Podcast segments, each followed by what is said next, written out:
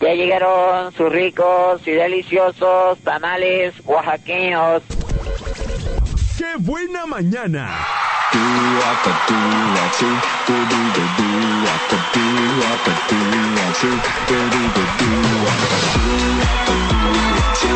Las 10 de la mañana con 18 minutos y llegó el momento de esta sección que nos gusta mucho, que se llama El Consejo y es con nuestra amiga y consejera, la psicóloga María Dolores Hurtado. Bienvenida. Buenos días, Sergio. Buenos días a todos los que nos escuchan. Espero que su día haya comenzado agradable. Agradable. Es una actitud, ¿eh?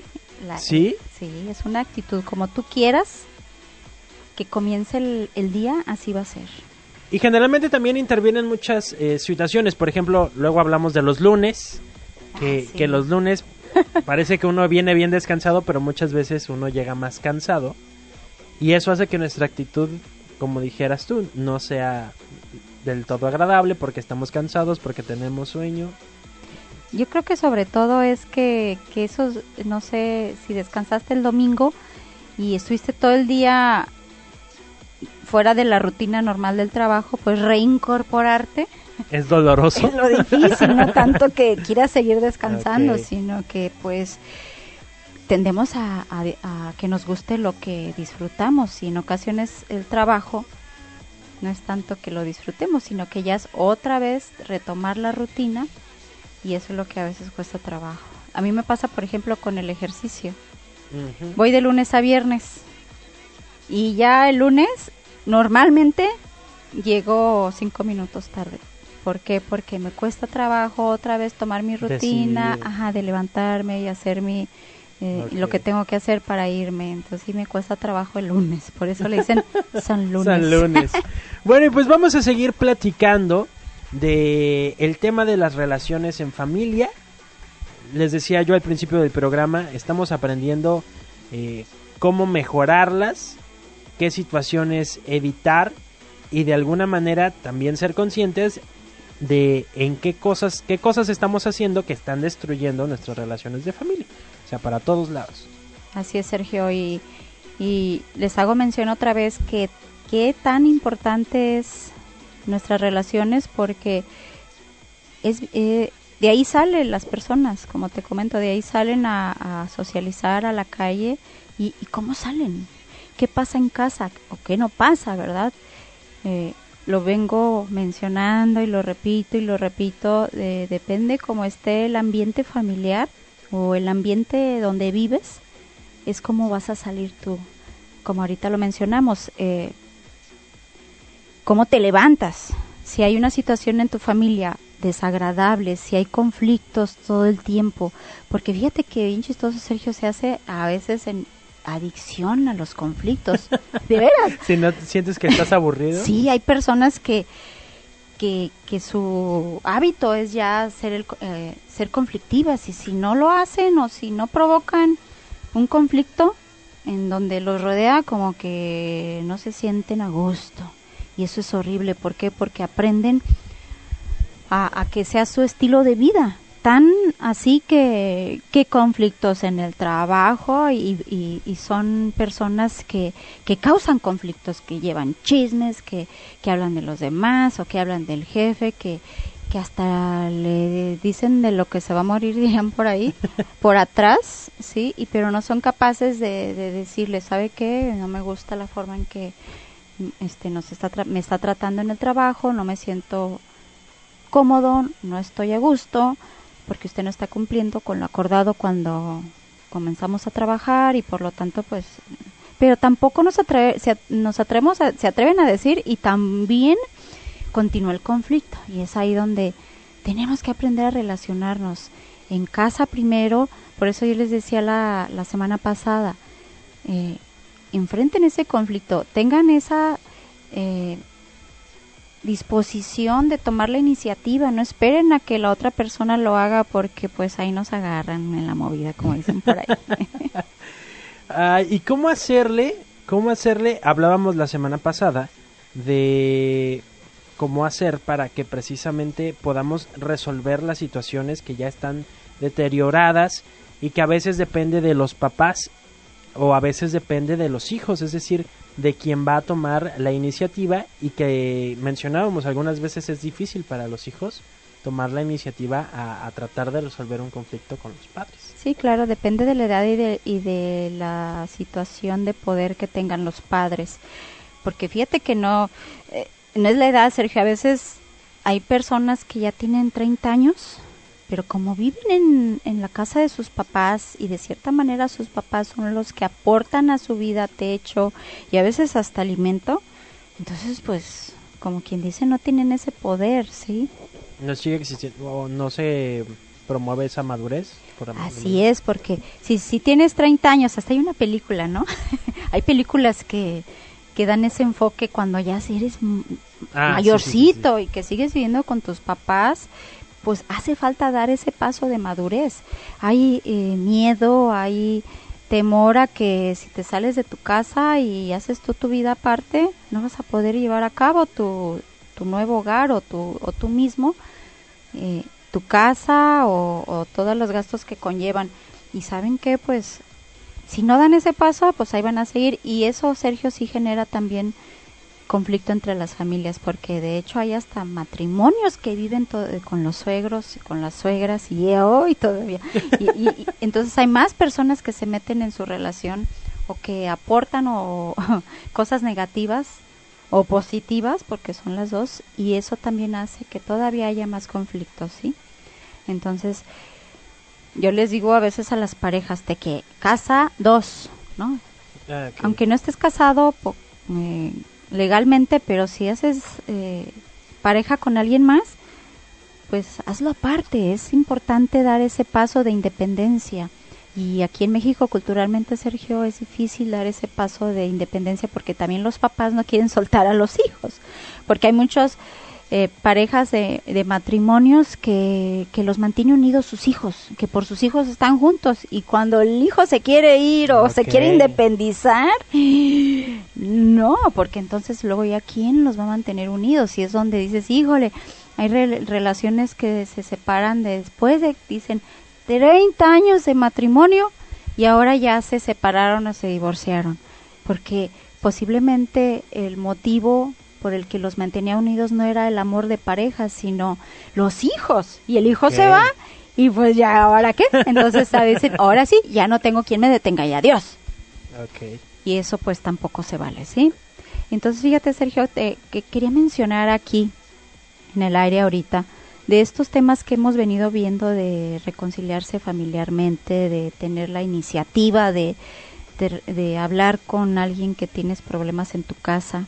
Quisiera que alguien llamara y dijera que, que sí lo hizo y que tuvo un efecto positivo en su vida, porque así también nos daríamos cuenta si este programa está teniendo algún efecto en, en las personas que lo están escuchando. ¿Tú cómo Así ves? es, me parece excelente idea.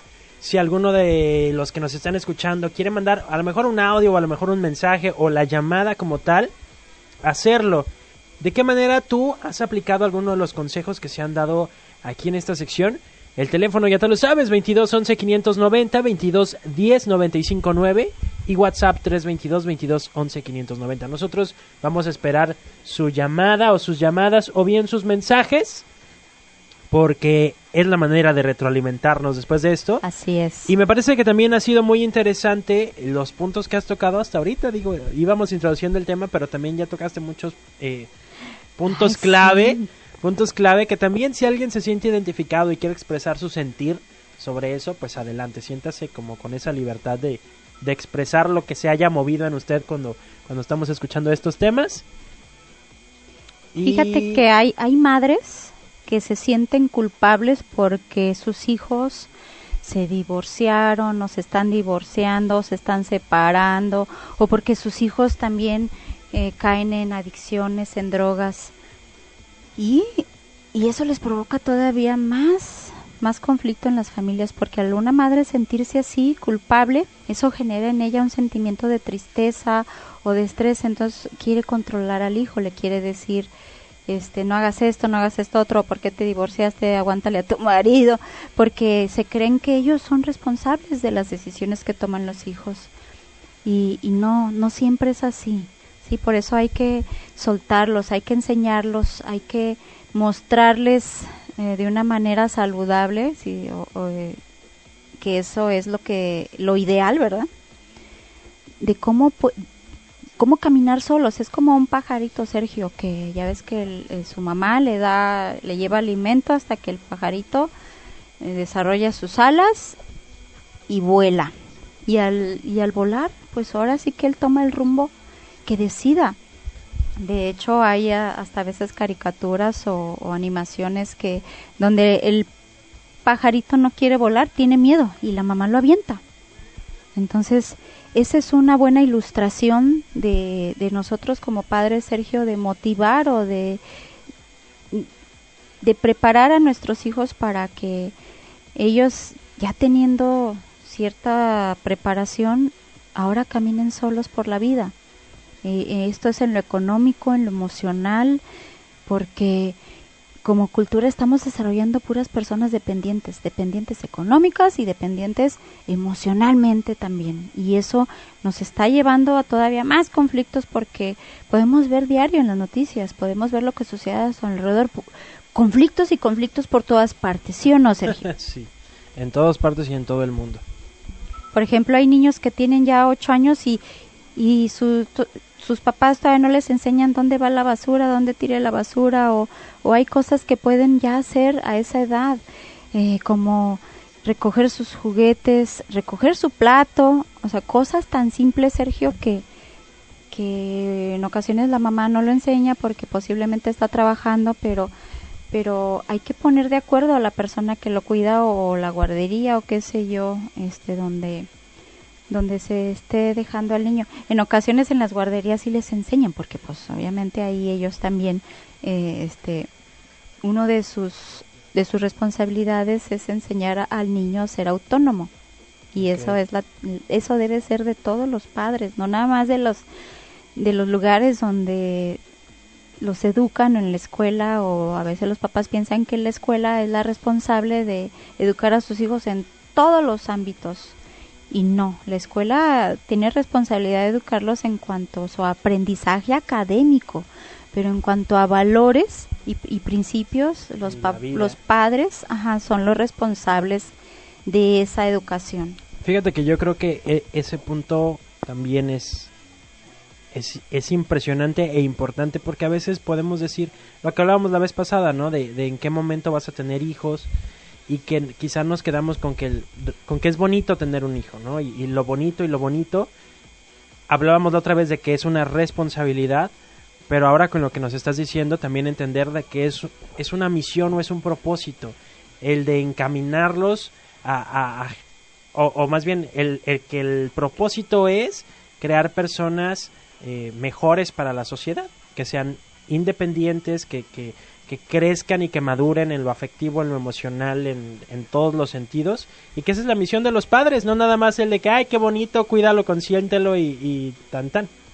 Sí, fíjate, anoche estaba, comencé a ver una película que luego les digo cómo se llama, pero el punto es de que es una persona que va a aprender cómo cuidar a una persona, eh, no sé, un adulto o un minusválido. Entonces él va a una escuela a aprender eso, pero ya en la práctica, pues ya es otra cosa.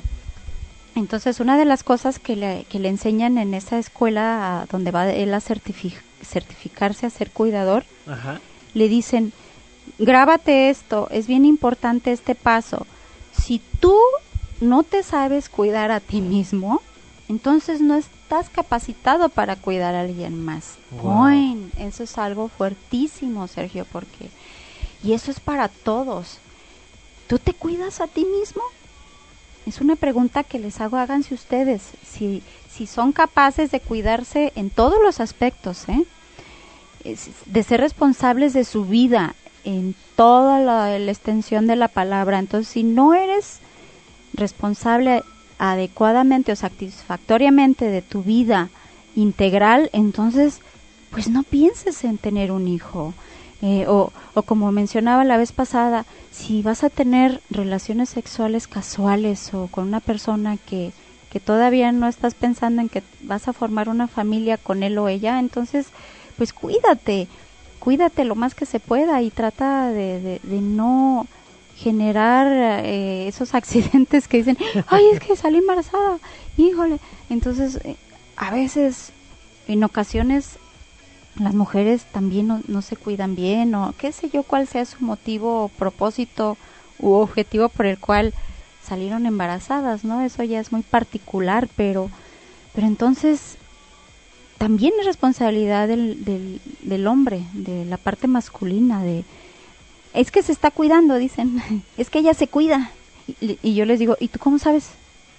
¿Vives con ella o tú ves o, o, tú cómo sabes que sí se está cuidando para no tener un hijo, para no salir embarazada? Pues yo, yo doy por hecho. No. Entonces, a veces por los efectos del alcohol en exceso o drogas, qué sé yo, no, no se echa a funcionar esa parte del cerebro de la inteligencia. se queda dormilada. Y, y aplica esa frase que dice, hormona mata neurona. Con esa frase matona vamos a ir a una pausa y regresamos para leer sus mensajes y para seguir platicando de este tema de las relaciones en familia.